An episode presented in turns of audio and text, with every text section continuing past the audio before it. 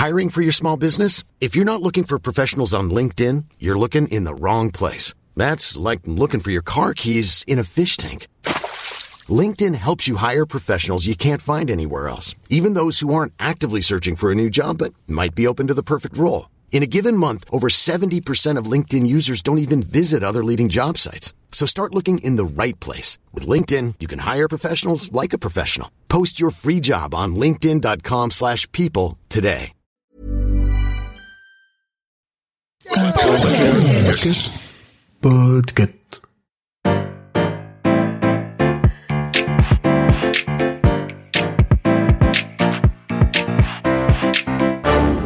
Bonjour, vous avez choisi la réponse D. Mais d'abord, écoutez la question.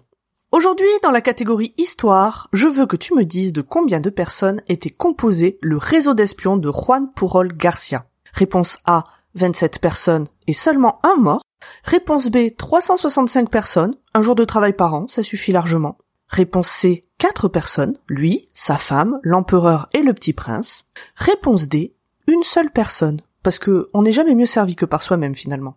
Juan Purol Garcia, c'est le plus grand agent double de la Deuxième Guerre mondiale et peut-être de tout le XXe siècle si on en croit certains historiens. Alors laisse-moi te parler un peu de lui avant d'aborder son vaste réseau. Le petit Juan est un Catalan qui voit le jour à Barcelone en 1912 dans une famille bourgeoise. Il fait des études et puis enchaîne différents petits boulots. Lorsque la guerre civile éclate en Espagne en 1936, il va d'abord se battre un peu aux côtés des républicains, puis il rejoint les rangs des nationalistes et retourne à ses occupations quand il prend conscience du fascisme de Franco. Les combats, c'est pas sa tasse de thé et le totalitarisme non plus. C'est un pacifiste, notre bon Juan. Mais lorsqu'il prend conscience de la montée du fascisme dans les autres pays d'Europe, et plus particulièrement du nazisme en Allemagne, il se dit qu'il ne peut pas rester là sans rien faire. Donc il va proposer ses services aux Britanniques comme espion. Trois fois, et trois fois il se fait rembarrer. À cette époque, il rencontre celle qui va devenir son épouse, Araceli. C'est elle qui va le pousser à s'improviser agent double auprès des Allemands. On est alors en 1941. Après s'être fait passer pour un franquiste proche des idées du Führer, Adolf Hitler, Juan se fait enrôler par les services secrets allemands sous le nom de Alaric Arabel. Il reçoit même une formation d'espion où il apprend à décoder des messages et on lui fournit du matériel. Sa mission? Partir en Angleterre, recruter des contacts et aider l'Allemagne dans cette guerre. C'est pas moins de 27 personnes qui vont être recrutées par Juan tout au long de la guerre et qui feront des rapports très réguliers, trop réguliers même, à tel point que les services secrets allemands sont submergés de lettres et demandent à Arabel de calmer ses troupes. Il faut dire que ces agents sont très éclectiques et que, du fait de leur origine et de leur personnalité toutes très différentes, ils permettent à Juan de récolter énormément d'informations. On trouve, par exemple, un étudiant vénézuélien habitant en Écosse. D'ailleurs, il est vu par les services secrets allemands comme un possible remplacement d'Arabel au besoin.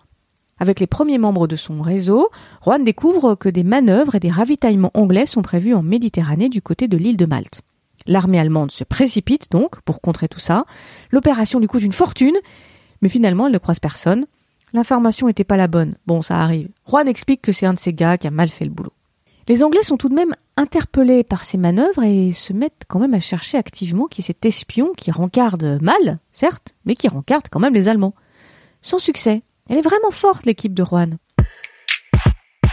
En février 1942, les époux Pourrol se rapprochent de l'ambassade américaine pour demander de l'aide.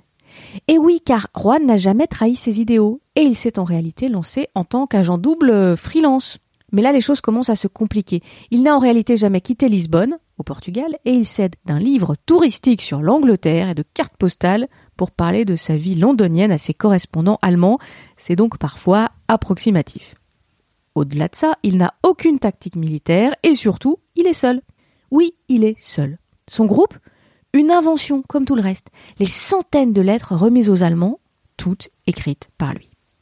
Et donc, pour répondre à ta question, eh bien le réseau d'espions de Juan Purol Garcia n'était composé que d'une seule personne.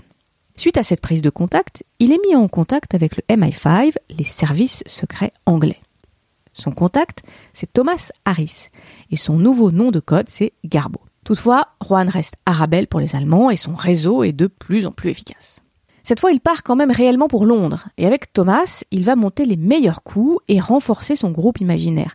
L'un d'eux va même devoir mourir pour justifier qu'il n'a pas transmis une information capitale.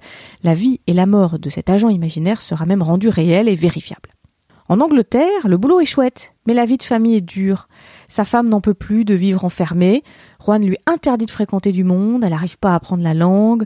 Le soleil et les légumes de son Espagne natale lui manquent. Elle menace de tout raconter pour pouvoir sortir de ce qui ressemble à un enfer pour elle. Pour la convaincre de se taire, Juan, avec la complicité de son agent de liaison, se fait passer pour mort, même auprès d'elle. Araceli est effondrée. Et lorsqu'elle apprend qu'il est en réalité toujours en vie, elle accepte de se taire.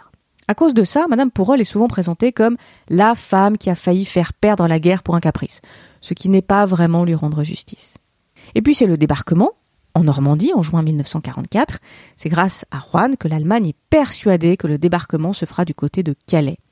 Ironiquement, notre espion a quand même reçu la décoration de la Croix de Fer attribuée par le Führer himself pour ses services extraordinaires rendus à l'Allemagne après ce débarquement. Juan l'a accepté en précisant qu'il s'en sentait indigne. En novembre 1944, Juan Purol Garcia, dit Garbo, reçoit la médaille de l'ordre de l'Empire britannique des mains du roi George VI. Il est à noter que seuls deux étrangers ont reçu cette médaille britannique au XXe siècle, un catalan et un basque. Bravo, c'était la bonne réponse. Pour aller plus loin sur ce sujet, retrouvez les sources en description. La réponse D est un podcast du label Podcut. Vous pouvez nous soutenir via Patreon ou échanger directement avec les membres du label sur Discord. Toutes les informations sont à retrouver dans les détails de l'épisode. À demain pour une nouvelle question sur la thématique jeu.